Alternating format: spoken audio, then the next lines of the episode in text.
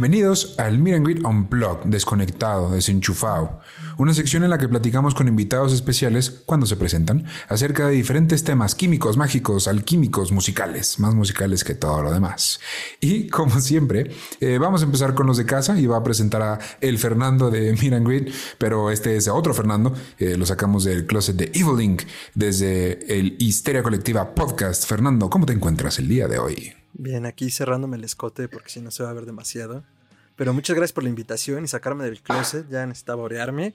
Sobre todo con temas musicales, digo. Eh, eh, ya sé que esta mutación del Fernando de Midan Grid de repente recomienda cosas raras en Escuchanding, pero hoy nos toca Unplug, entonces vamos a darnos grasa. Eso, chingada madre. Y del otro lado también tenemos a la señorita Erin con un fondo muy blanco, como su piel. ¿Cómo estás? muy bien, muchas gracias. Feliz de estar aquí con ustedes otra vez, chismeanding. Eso es todo. Y pues bueno, aunque ustedes están viendo en el título y muy probablemente en algún otro lado que esto es con Histeria Colectiva Podcast, el doctor de momento no se puede unir, pero vamos a ver si lo agarramos en un vórtice por ahí y puede unirse a, nuestra conversación, a este círculo de invocación que es Miran We Unplugged. Y eh, hoy tenemos un tema que viene desde las profundidades de la tierra, allá de donde los demonios alados salen expulsando flamas de sus hocicos, donde los pecadores sufren la pena de sus acciones en vida Ríos de lava y alfombras de clavos son parte del reino de el maligno, el cuernudo, el astuto, el diablillo. Un reino donde además se escucha música. Pues hoy vamos a hablar de la música de el diablo. Bajo el signo del Merol. No, a ver, a ver, en la ausencia del doctor me voy a robar la frase de el diablo. el diablo. Así no está el doctor, no podía faltar. Es correcto. Y bueno, pues lo, queremos platicar porque es algo que hemos escuchado toda la vida. Si fuiste adolescente y escuchaste música, escuchaste esta frase. Así que antes de entrar un poquito en la historia de dónde viene, em, quisiera preguntarle aquí al, círculo de invocación si ustedes tienen experiencias así con alguna tía, alguna abuelita que les haya dicho, hijo, es que todo eso que escuchas es el diablo, te vas a ir al infierno, deja de escucharlo. ¿Tienen alguna así? Pues según yo, así como así de, oye, eso es música del diablo, devuélvesela, no. Pero definitivamente mis tías no eran fans eh, mías, porque pues... Eh, ahora tampoco era como el disruptivo, ¿eh? Tampoco era como, esos son pendejadas, tía. O sea, sí lo pensaba, pero pues tampoco lo decía, no había necesidad. Eh, y con mis papás tampoco pasó porque nunca me hicieron el feo ni me negaron nada en ese sentido como de, oye, no deberías de oír eso. Eh, incluso les gustaba. Entonces, eh, la verdad es que yo no podría identificarme con eso porque yo no tuve realmente como represión y eh, por eso tengo ahora un podcast de horror. Entonces, hice lo que quise y soy mal ejemplo. Erin. pues no sé, bueno, yo la mitad sí, la mitad no. Digamos que de parte de mi abuelita y mi mamá, si eran muy de 15, es, porque ya sabes, tuve una temporada donde escuchaba como mucho metal entonces también me mm. decían como, ¿qué te pasa así? Y escuchaban así como la música que saturaba las bocinas y como, ya sabes, ¿no? Ruidos guturales y mi mamá así, ¿qué escuchas? Y ya sabes, mi abuelita de, te va a salir algo en la noche. no pasa nada, ya no pasa nada. Y mi papá es súper cool del otro lado. Mi tío también es súper fan así de esa música. Entonces también mi tío me decía, ay, no sabía que te gustaba esa banda. Y yo, claro que sí. Entonces está dividida la opinión en mi familia. Eso está cool también. Bueno, está más cool lo que vivió Fer, pero al menos ya vas a tener de un lado no, un lado sí, y pues ahí, ahí jala. Yo, pues mira, como ustedes saben que no, no soy tampoco tan rockero, este, nunca tuve a la tía ahí chismosona, ¿no? Pero, eh, pero no, hasta eso no. Mis abuelitos sí de repente sí se echaban el, que estás escuchando esto, ah, y no te juzgaban, pero con la mirada, es así de, ah, ya. Mm, Mm, Así está bien curiosita tu música, hijo. Ah, me salió un nieto ahí medio raro. Ay, la que Sí, mm. Pero bueno, cuéntenos ahí en la caja de comentarios y si están en Spotify, pásense a nuestras redes a platicarnos si ustedes tuvieron algún tipo de comentario de, de este tipo, de, de eso que escuchas es el diablo. Pero bueno, eh, vámonos un poco con la historia porque hoy les voy a platicar de, de dónde viene esta, esta frase eh, icónica y, que además también vemos mucho en la cultura popular, ¿no? Muchas veces es justo la señora o el señor ya de una edad avanzada que no entiende la música más nueva y como le suena muy extraña dice que es del diablo. Y no solo música, también eh, parte también un poco del pánico satánico, del que podremos hablar en algún momento en Histeria Colectiva Podcast. Pero bueno, no, no estamos aquí tanto para eso. Les voy a platicar el lado musical de la frase. Entonces, vamos a... Esto es, esto es eh, como los episodios de Mirangrid. Vamos a hacer un pequeño viaje en el tiempo. Ubiquémonos en 1865, ¿ok? En específicamente América del Norte.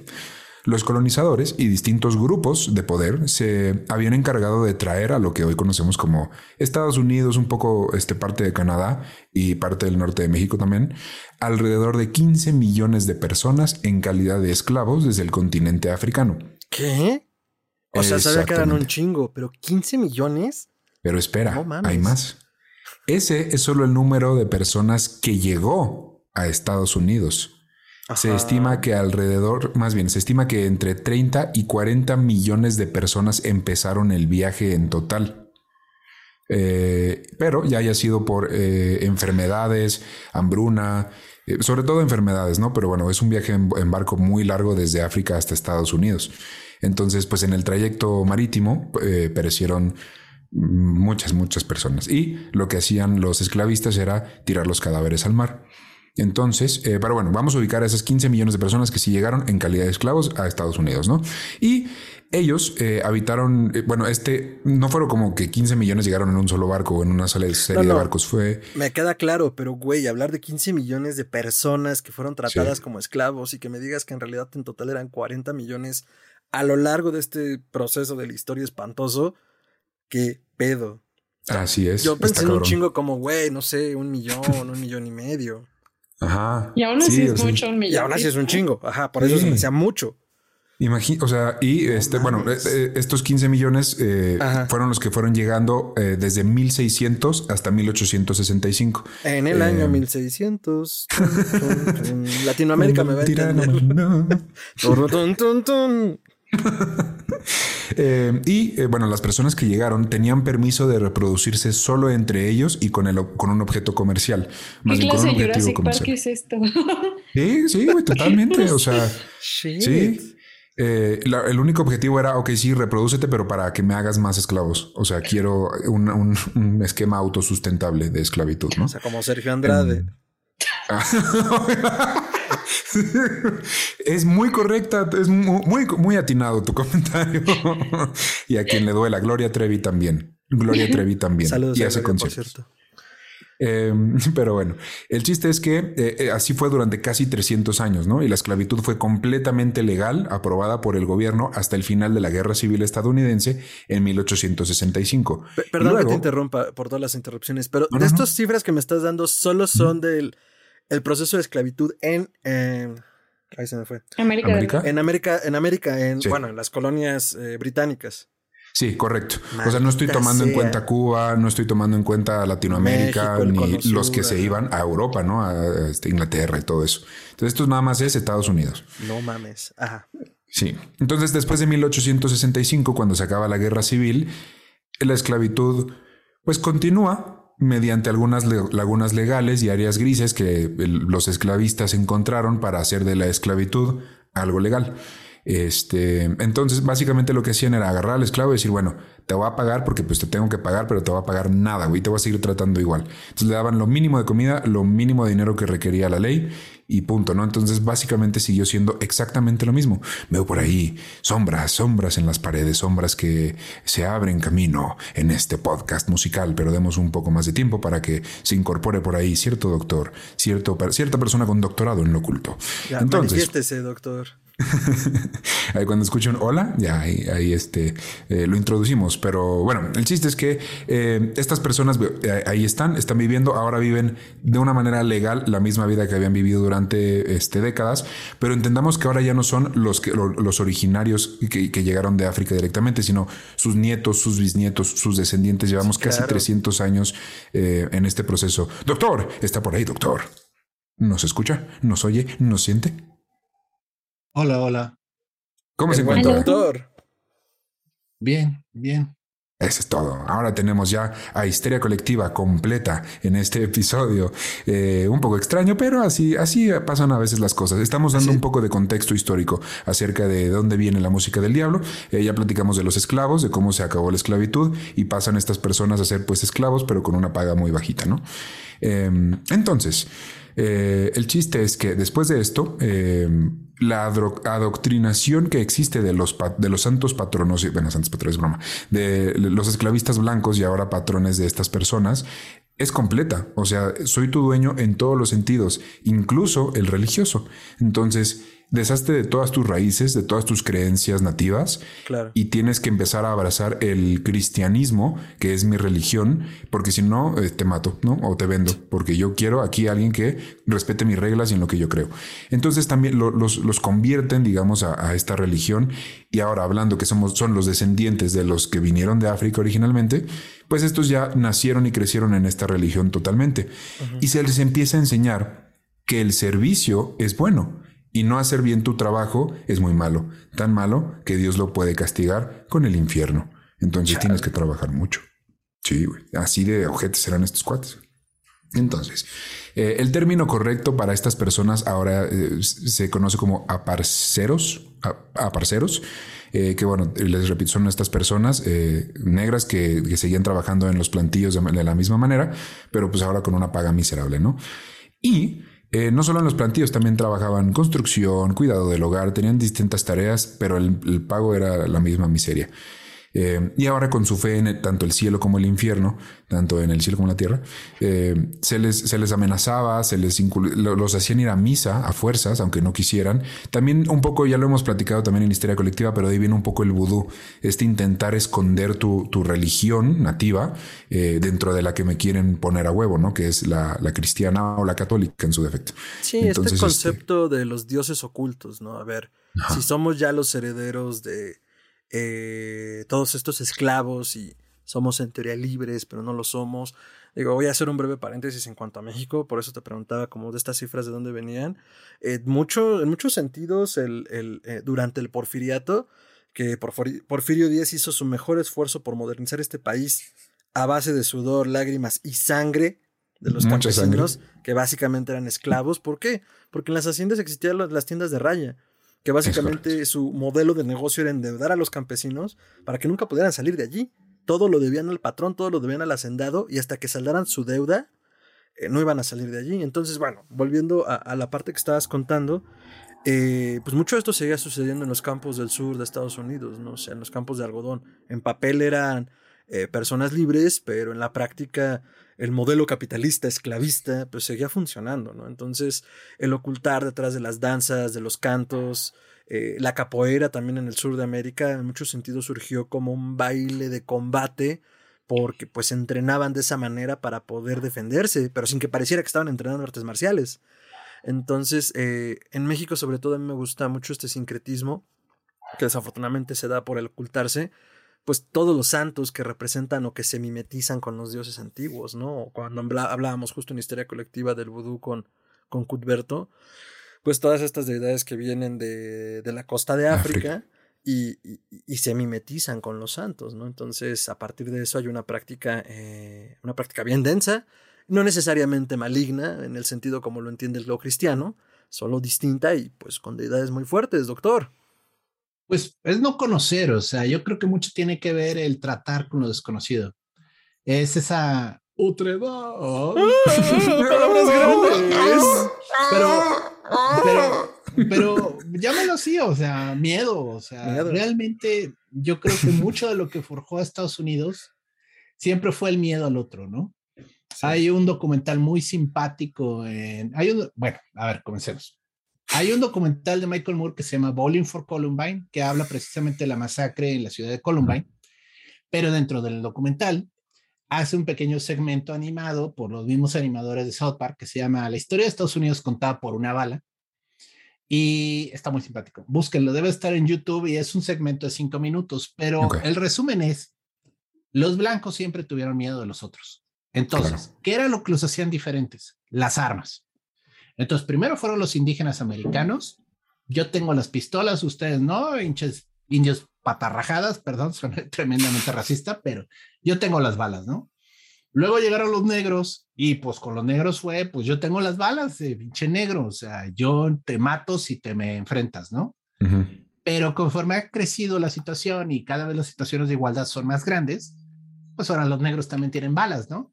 Entonces el punto es que siempre sigue en escalamiento esto, ¿no? Entonces el blanco siempre está en una situación de miedo contra la, la revuelta, ¿no? Miedo contra que se levanten.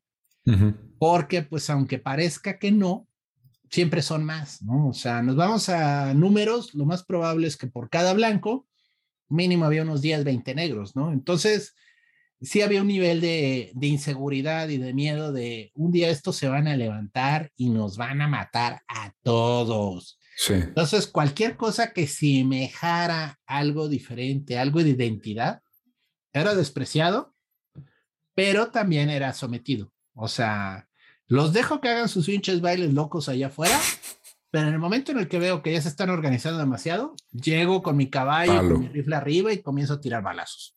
Sí. Justo estaba viendo un video que decía como yo tengo la prueba irrefutable de que los fantasmas no pueden hacernos daño, porque si así fuera la población caucásica sería mucho menor a la que salía de hoy. pues igual les toma más tiempo. También puede ser que estén juntando su power, ¿no? igual les toma 700 mil años, pero eventualmente los van a matar a todos. Sí, puede ser. Em, exacto. Pues sí, entonces eh, este es un poquito el, contexto y, les platico toda esta historia que no tenía que ver con música, ahora sí para llegar a la parte musical, porque lo platicamos un poquito en el episodio de Robert Johnson de Miran Grid, el episodio número 13.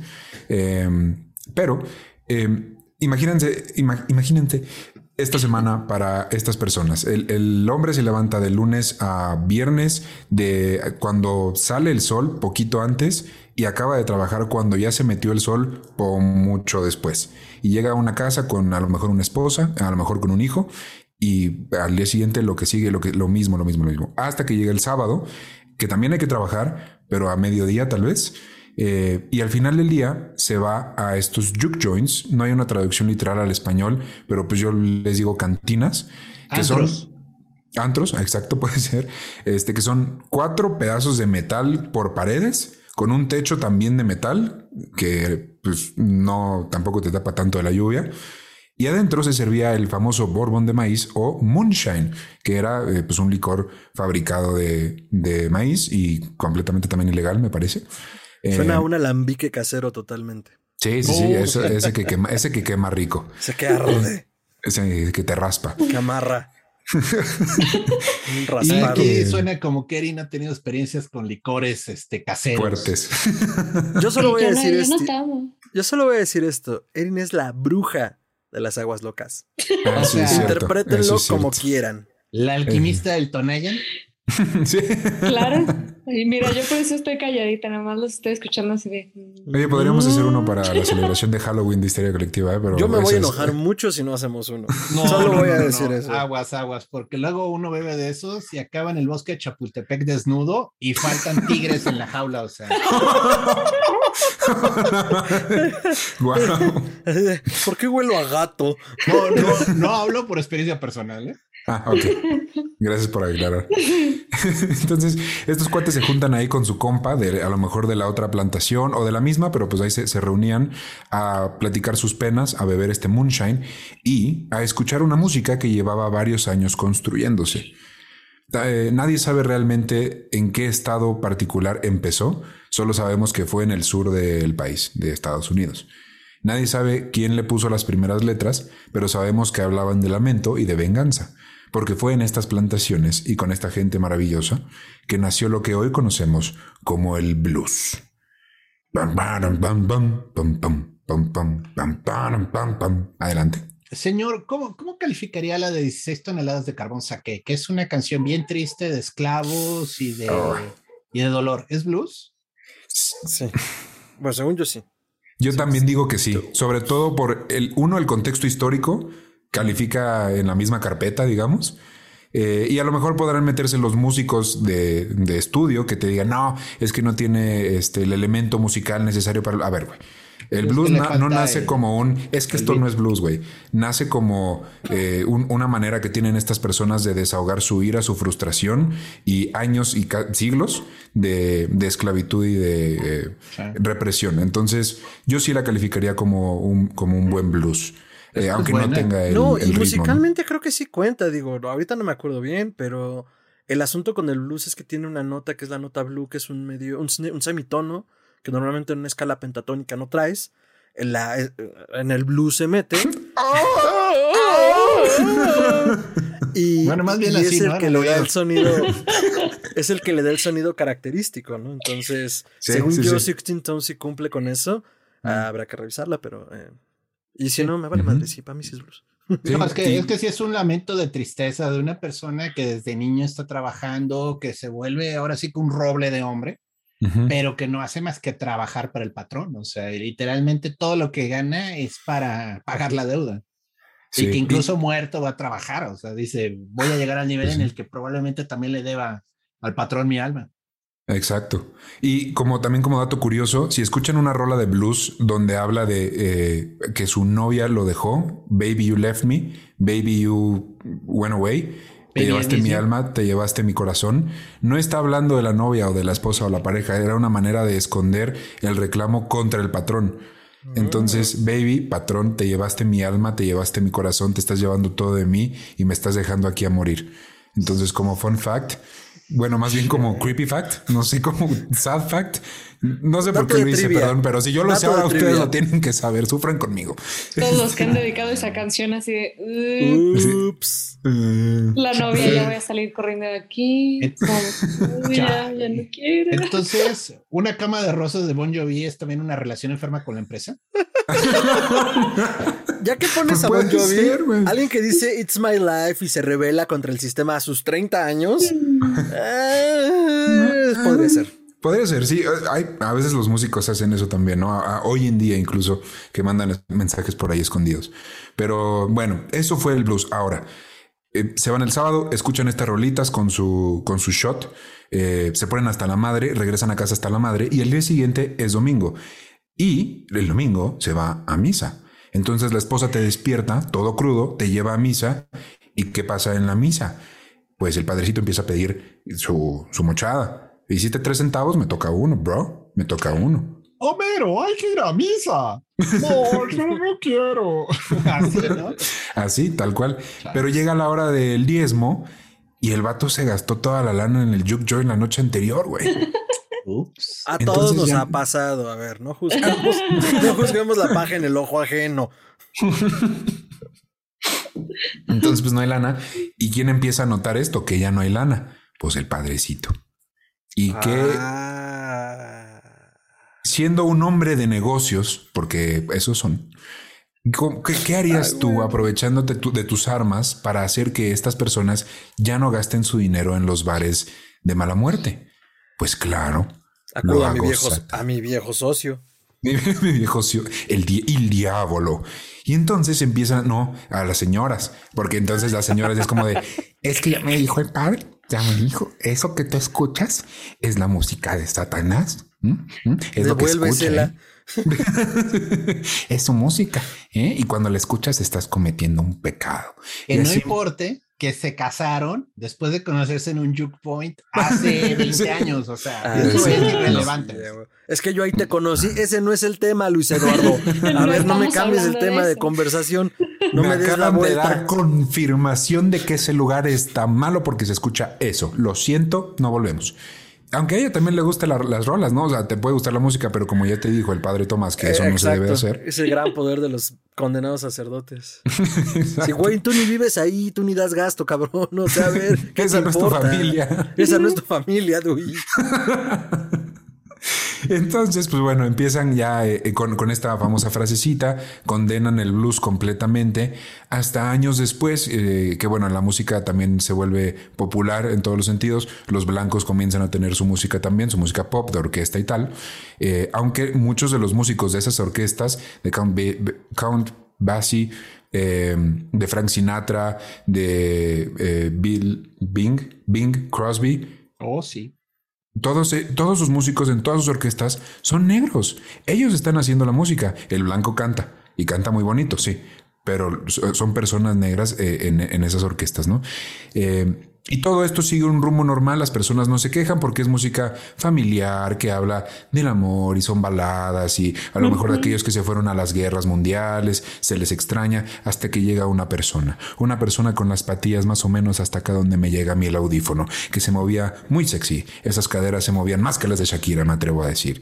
Llega un tal Elvis Presley y nos introduce en, una, ya hablaremos de él, pero eh, en una mezcla de blues con rhythm and blues, que fue uno de los géneros que evoluciona directamente del blues, con eh, cuartetos de barbería, eh, combinando música blanca y negra, sale con esta nueva cosa extraña que se llama el rock and roll o el hilly. No, Billy es un insulto, ¿no? El rockabilly. Rockabilly. Rockabilly. El rockabilly. Sale con el rock Billy. el rockabilly. Y eh, pues, ¿qué creen, chamacos y chamacas? Les cuento que esto también fue calificado como la música de el maligno. Solo el cuernudo prendía su bañera con su patito negro y ponía la música de Elvis Presley. Bueno, Elvis, Elvis, también fue por cómo se movía, ¿no? O sea, le decían Elvis Pelvis, esta es de mi papá. Pueden citarme. y citamos al papá del doctor. No, es un apodo oficial. sí, sí, sí. Porque movía la cadera de un modo que no era decente. Así, frase de predicador. ah, bueno, también la, gente blanca jamás descubrió en su historia que se podía mover las caderas. Ahí están las pinches danzas celtas. O sea, no mamen. Cualquier cosa que se moviera más de 30 grados ya era del diablo, seguro.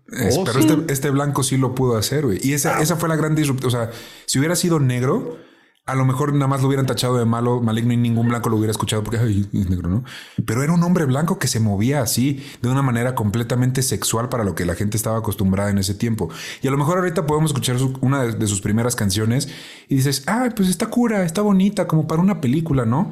Pero en ese momento escuchar Baby, Baby, Shake the Booty, Baby, Baby, de un hombre blanco moviéndose como se movía, era muy disruptivo. y entonces, la, lo, igual, el mismo padrecito o el, nieto de ese padrecito, porque tuvo hijos a escondidas. Sí, eh, sí, cierto. No, no lo eh, dudo, güey. sí. es broma, pero. Es, más, en Estados Unidos. en Estados Unidos, este, de acuerdo a la rama que, que, son protestantes, ¿no? Creo, protestantes luteranos. Eh. Es que chingados. Bueno, pero los sacerdotes se pueden casar y tener familia. Sí. es otro cuento, pero bueno. Sí, sí, sí. Entonces, Tomasito Junior Junior dice, ay, no, ¿sabes qué? Eso también está mal. ¿Por qué? Pues porque no me gusta, se mueve muy sexualmente. Eso incita al sexo, ese baile que hace. pero pero es, es, un boom completo en la generación de los 50, güey. Porque toda esa gente empieza a escuchar y dice, güey, me encanta y lo quiero bailar y lo quiero cantar y lo quiero en las estaciones de radio 24-7. Guacala, qué rico, sí. Exacto, güey, es el guacala, qué rico. Y entonces esa música del diablo es completamente popular y al mismo tiempo completamente eh, satanizada, literalmente, por todas las señoras, al grado de que llega a, al Congreso, güey. Lo empujan tanto que llegó a haber un esfuerzo en el Congreso de, eh, censurar el rock and roll. Esto fue de una Karen, te lo aseguro que ¿No, fue, ¿No fue de la esposa de Ronald Reagan o esto fue con Quiet Riot? Fue muy posterior, ¿verdad? No, si esto ya fue mucho después. De Ronald Reagan sigue siendo una cara. no, sí, totalmente. Por eso me está, no, me, no me acordaba bien si era otro episodio negro en la historia de la música. Ajá. Fue hasta, hasta Nixon que esta música. Nixon realmente era. Bueno, ya sé que, o sea, lo que sea, no vamos a politizar el contenido, pero Nixon tuvo en la Casa Blanca a Elvis, a Johnny Cash, a Willie Nelson. Ese güey era muy súper fan de, los, de los chicos malos. Entonces fue hasta él que presidencialmente Mira, era tan fan de los chicos malos que él era un chico malo, güey. Sí, es que uno es fan de lo que representa. Era el líder del sindicato, carnal. Entonces, eh, pues bueno, obviamente llega, sí llega a censurarse, sí llegan a, tener una pausa en todas las radioestaciones de rock and roll, pero al poco tiempo se dicen, no, esto no es, negocio y nos puede más el dinero, así que va para atrás. Y ya se... Y es muy interesante porque todas estas bandas eh, norteamericanas de rockabilly, de rock and roll, tuvieron su copia exacta, su calca en México en esa época. Y era de hecho la música de los niños bien. O sea, los camisas negras, los teen tops, en la cantidad de bandas. Y las canciones eran eso, eran calcas, las bandas eran calcas de eso. Y se me hace muy chistoso que en Estados Unidos fuera eh, el ala conservadora quien quería prohibirlo y acá era el ala conservadora la que lo promovía. Es, es que es importado, güey, y no a nosotros nos alcanza. Acá estábamos combatiendo, en México particularmente, eh, la nueva ola de metal británico de 1970. Entonces era o los tintos, ah, bueno, es los camisas negras o Black Sabbath. Entonces eh, dijeron, güey, no, mejor el rockabilly al heavy metal.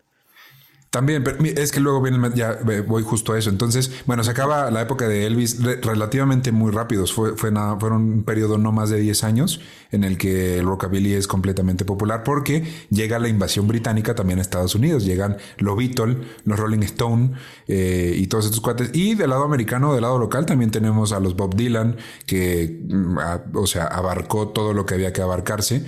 Y ellos ya no ya son tan fuertes, ya son tan grandes, ya son tan magnánimos en las masas que ya no les afecta el es que es del diablo. ¿Sabes? O sea, ya no es como de qué miedo me censuran. No, ya no hay, ya no, ya no hay cómo detener eso.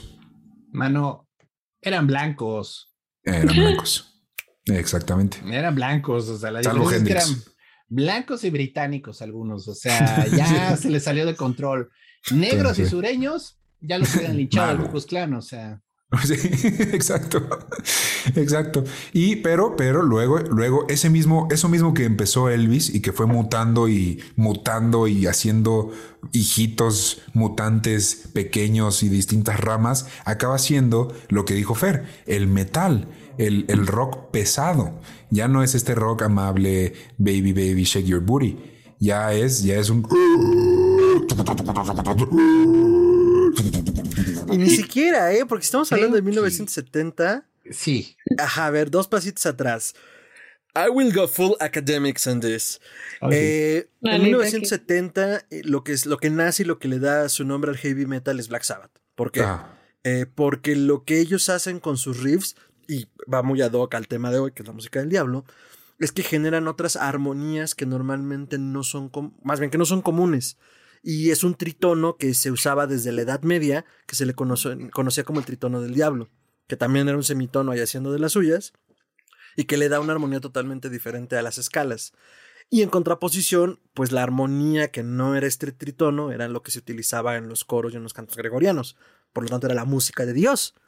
Cualquier contraposición, y en este caso si era una oposición, era la música del diablo. Esto lo pueden escuchar muy bien ese riff en Black Sabbath, de Black Sabbath, del disco Black Sabbath. Eh, ¿Producido por Black Sabbath? Sí. Entonces, eh, eh, ahí se puede escuchar como el nacimiento del heavy metal y del doom metal y del stoner metal. O sea, ese sonido pesado, pesado como cobija de tigre San Marcos mojada, lo dio Black Sabbath. Y no era precisamente esto. Si tú escuchas las rolas de Sabbath, incluso son fresas en sus letras. Son como de canciones de amor o, o algunas canciones de resistencia. La música sí es pesada, pero tú estás pensando en death metal y eso no se da hasta 1980, 1990. Poquito después. Lo traje, lo traje como ejemplo, pero sí, a lo que iba es este rock muta y se va, se va, se va apesadando. Empieza a comer mucho McDonald's y se va haciendo cada vez más pesadito, ¿no? Sí, aguántame eso. O sea, ahorita llegamos al corte, pero sí. No, a, a, mí digo, ya hablando en lo personal, digo, Black Sabbath da miedo. Sí. Pero saben aquí, a mí sí yo quien decía, es que eso es del diablo y sí me asustaban. No, no se rían, o sea, de niño me daba miedo. De niño me daba miedo Kiss. Ay, pero entiendo por qué. Y creo que a mí también. Es, es, muy extraño, güey. Ya, ya está tan arraigado en la cultura pop que a lo mejor es como, ah, pues sí, los de Kiss, ¿no? Pero, güey, sí, al menos cuando a lo mejor iban empezando un poquito después, hasta recientemente, es una imagen muy bizarra. Eran raros, era como Kabuki diabólico. O sea. Y digo, ya les oyes la letra, entiendes lo que están cantando y dices, güey, más fresas no se podrían, o sea, vaya, ni Mecano, Mecano es más satánico, o sea, en serio. Mecánico está mecánico. Pinche autocorrector. Fue el autocorrector. Uy, pero si se juntaron las dos, satánico y mecano, no mames, mecánico, vale. Si tuviéramos más fans, ya harían memes de esto. Hagan memes de esto quienes nos oigan. Y, y, por ejemplo, Black Sabbath en los 70 iban a venir a tocar a México, a San Luis Potosí, al estado más mocho de ese momento. Pero, pero, ¿qué pasó, doctor? Pues las mamás se juntaron y pensaron, ¿alguien ha pensado en los niños? Es en serio, güey. O sea, un grupo de jefitas dijo, Nel. No mames, el primer concierto importante de rock, ni siquiera heavy metal, fue, se me fue en Querétaro, este güey que super fresó, no, no, no, este, se me fue. Querétaro, Querétaro. Mi memoria. Anciano le grita nube. No, pues es, es, tengo las canciones en la cabeza, o sea, lo peor es que estoy oyéndolo cantar. Rod ¿De Stewart. Police? Este, ah, Rod Stewart. Rod Stewart, el rey del glam. O sea, estamos hablando de güeyes de mallas ajustadas y cabello de... Brillosito. De salón de belleza, o sea. De favor, por favor. Pero hasta entonces, o sea, te estoy hablando ya de los noventas, o sea, antes a México no tocaban su suelo pristino ningún grupo satánico de adoradores del diablo, el cebú o Satanás. Y del rímel. Entonces, a ver, sí, entonces el rock evoluciona al grado que llegamos a los 70s con Black Sabbath, pasa lo que nos platica Fer, y entonces ahí se agarran un chingo de bandas, güey, y dice, ah, eso está bien chido, y si lo exploramos, oh, sí. Y empieza del mismo metal, del mismo rock pesado más bien, empiezan a abrirse más ramitas que acaban siendo el metal, el metal pesado, el metal satánico. Ah, ya eso ya les valió madre. Dijeron, no, sí, güey, nosotros sí somos. ¿Dónde están esas doñitas para que nos, nos satanicen así oficial? Porque nos den Banamex. No, y lo dirás en broma. Había un programa de MTV que se llamaba TV de mucho pelo en español, 4TV en inglés, y eran unos pinches mopeds que eran metaleros. Y estaba Fat Eddie, que era un güey gordo, ah, metalero. Y hay un clip muy chingón de los tipos del metal según Fat Eddie y justo habla de todo esto en tres minutos. hay que ponerlo en las notas, está muy cagado. Pero sí, eh, de hecho Black Sabbath es lo que dicen. Según yo esto no está verificado, pero Ozzy Osbourne fue como, güey, ¿cómo podemos tener éxito? Y estaba el, el, estreno del Exorcista. Y ah. la gente salía madradísima, putadísima, o sea, espantadísima. Güey. Las salas se están llenando para que la gente se sienta mal. Pagan por esto. Pagan porque los asusten. Güey, hay que hacer música que los espante. Exacto. Y así permeó el heavy metal. Y fue, eh, fue un éxito. Un hitazo, güey. Oh, y también fue, por estas épocas que renace, eh, bueno, más bien nace el pánico satánico, ¿no? Que ya se conoce así el fenómeno. Pues, Del todo lo que sea satánico del diablo no lo pueden tocar mis hijos que abarca desde el Dungeons and Dragons y las este, camisas que tienen una figurita extraña.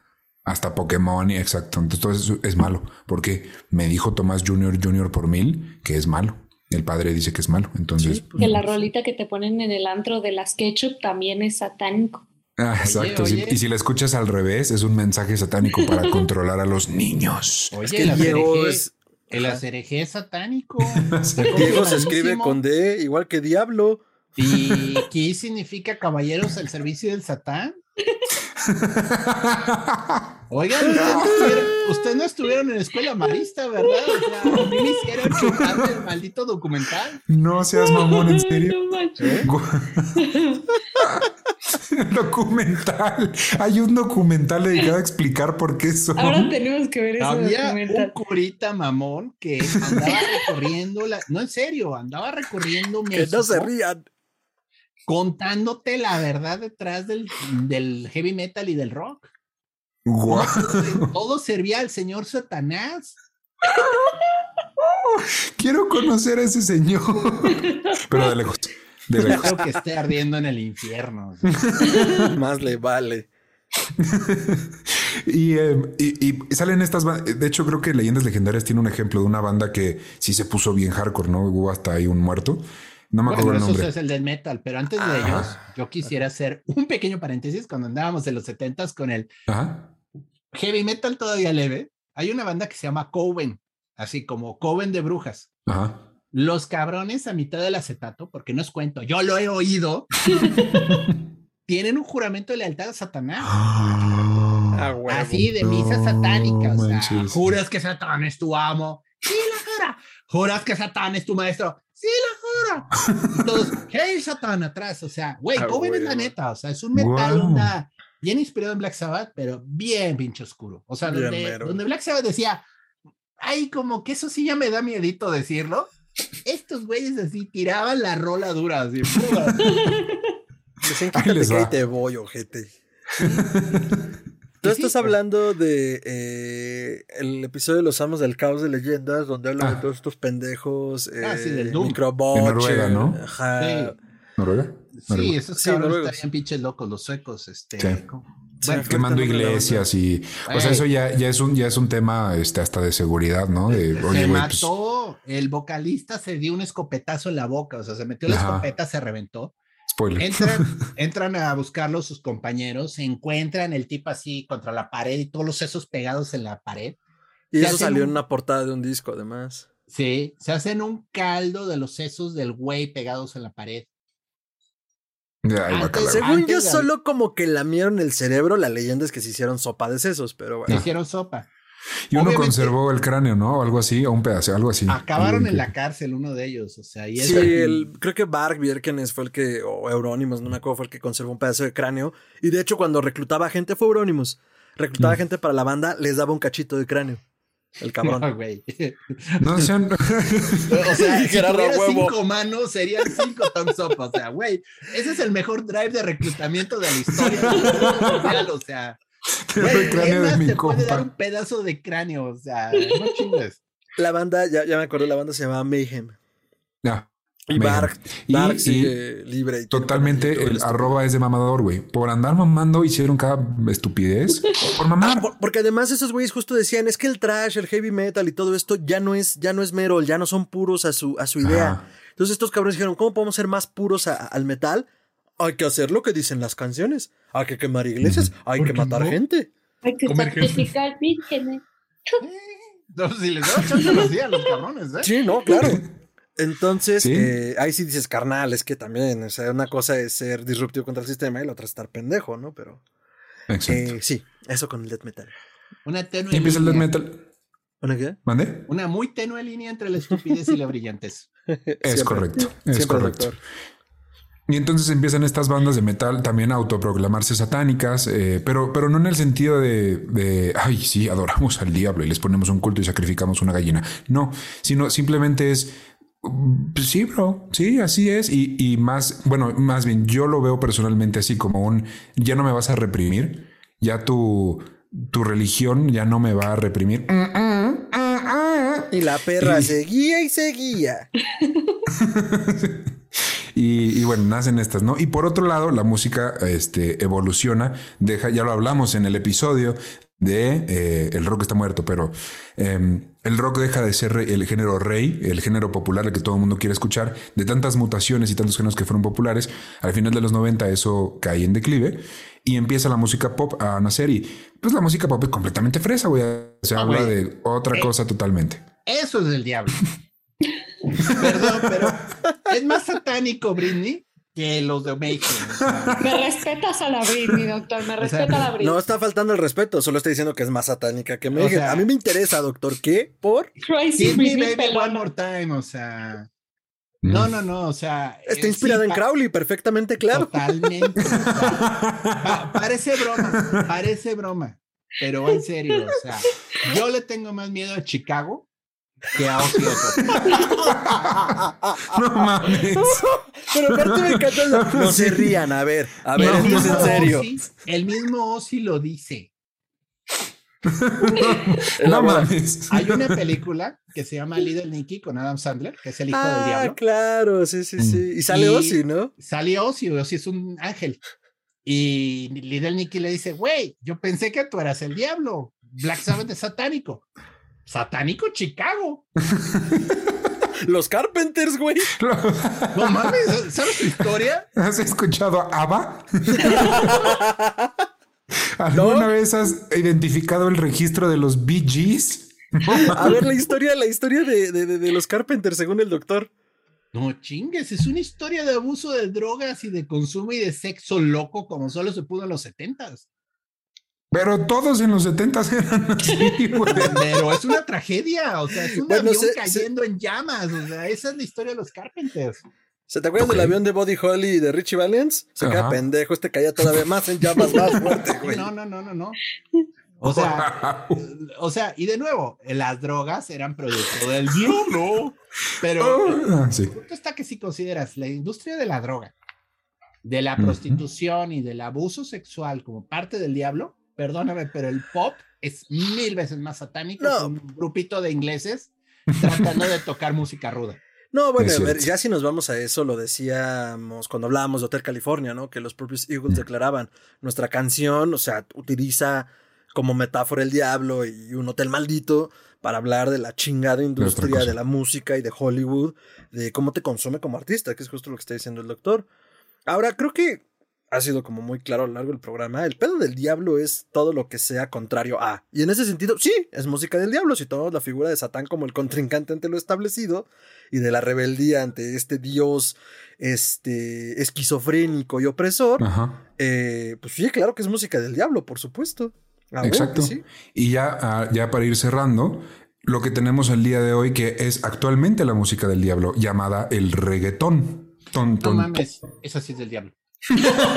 Ya ven, les digo. que no es más y, y ahora el, el de a mí me caga el reggaetón y me lo menciones, qué mierda de música. Ok, está bien, Eh, eh, respeto tu opinión. Tu Pero- opinión equivocada. respeto tu opinión. Pero, pero no es, no es más ni menos de lo que Elvis fue en su época, güey. Sí, podremos argumentar musicalmente, las letras, lo que quieras, pero el fenómeno como tal es exactamente el mismo. Un güey moviéndose de una manera se- sexy, una, o sea, movimientos eh, que apelan a lo sexual, con un buen ritmo que puedes bailar todos los fines de semana de tu perra vida, güey. Pero Es ve además, Exactamente lo mismo. ve además que hay porritos, porque además dicen como de que esa música es del diablo y todo, y dices, ah, justo lo que decías, tiene buen ritmo. ¿Alguna vez has escuchado el reggaetón cristiano? Ay, Dios. Eso sí es del diablo. Yo me voy, yo me voy. Eso sí me voy, ya me voy, ya me fui. Tengo miedo, Candy. Escupo tres veces y hago un círculo de sal. Yo te ato a ti para que dejes de hacerte daño, reggaetón y a otros. Eso sí es del diablo.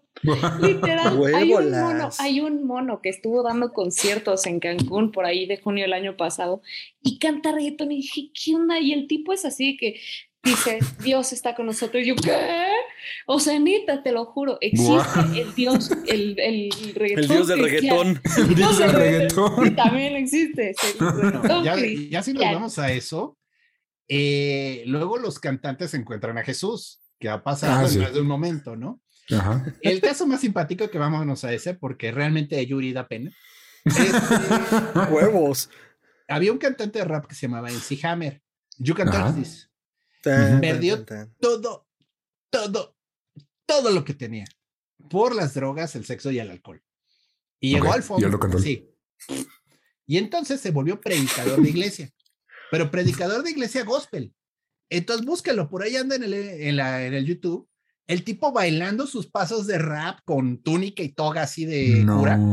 Mientras el coro atrás está con el gospel y él así cantando bien chido. O sea, y él te cuenta su historia trágica del sexo, drogas y alcohol. ¿Sabes quién podría ser un gran biopic de eso? Chris Martin. sí lo veo en toga, bailando y rapeando. Y Will Smith atrás haciéndole segunda. Un cameo de Eddie Murphy, güey. Ah, como, como el predicador sexoso de eh, Un príncipe en Nueva York. Y entonces ya son dos universos. O sea, es un universo expandido, güey. Sí. Yo, yo quisiera añadir, porque digo, fue un gran, gran, gran favorito de mis noventas. Había un cantante que se llamaba Glenn Danzig. Glenn Danzig canta un rock satánico, El buen pero en ritmos de eh, Elvis. Órale, qué cool. Es chido, ¿no? Y el tipo dice, Elvis es mi inspiración, Elvis es el rey, Elvis en los primeros álbumes, no me mencionen después de la guerra. Elvis en los primeros años tenía el ritmo, tenía todo, y entonces son puras canciones de, por ejemplo, Yo soy un demonio, la marca de Caín, ella monta y no una moto. Nada más le faltó decir Babylon monta una moto. Sí. Wow. Eh, sí, tiene unas muy bonitas. O sea, la verdad, personalmente, el tipo es de mis fans. Les recomiendo mucho el primer álbum de The Glenn Danzig. El segundo está interesante, a mí me gusta mucho, se llama Lucifuga. Eh, y en el tercero todavía se divierte, es Cómo los dioses matan. Ya en el cuarto le tuve envidia a Trent Reznor y se metió en el electrónico y no está tan chido. Ah, ok. Y a partir pues de sí. ahí descubrió que él podía hacer sus propios discos sin orquesta, Ok. con resultados esperados. Con Sí, así es lo que se imaginan. Sí, sí, o sea, se sintió Trent Reznor el cabrón. Pero aparte de eso, los primeros álbumes son muy, muy Ok. buenos. Se los recomiendo ampliamente. Le- en Spotify, chequen Danzig. El primer álbum que se llama Twist of Cain está muy padre. El segundo, Lucifuga. El tercero, Cómo los dioses matan. Ya está más pesadón, pero está chido. Y el cuarto, ¿Por que solo se llama Cuatro. Ok. ya ¿Sabes? Original, ¿no?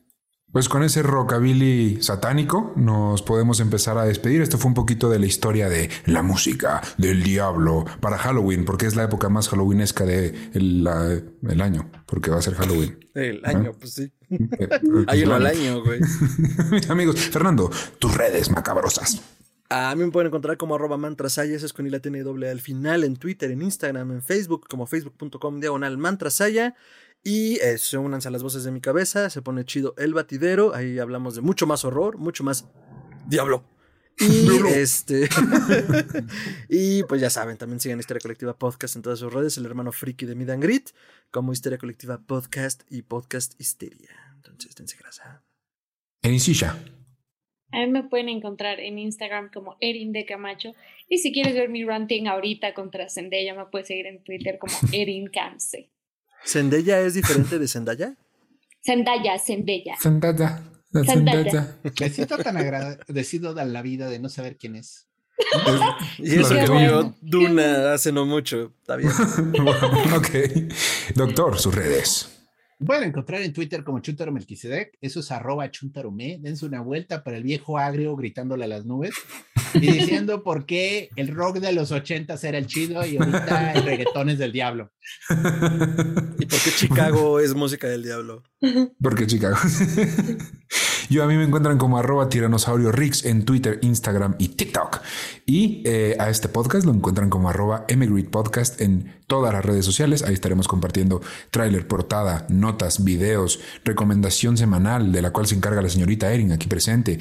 Eh, fun facts, a veces se nos van un par de semanas o seis, pero ahí estamos compartiendo mucha música. Entonces, eh, pues vayan a darse una vuelta. Gracias por escuchar este episodio. Únanse a la banda, suscríbanse o denle like, así un éxito, así pum, clic y ya. Ahí no pasó nada. Eh, muchas gracias por estar acá, por seguirnos. Recuerden que la vida sin música es un etcétera. Ave Satán. El Seitan. ¡Ah! ¡Satán!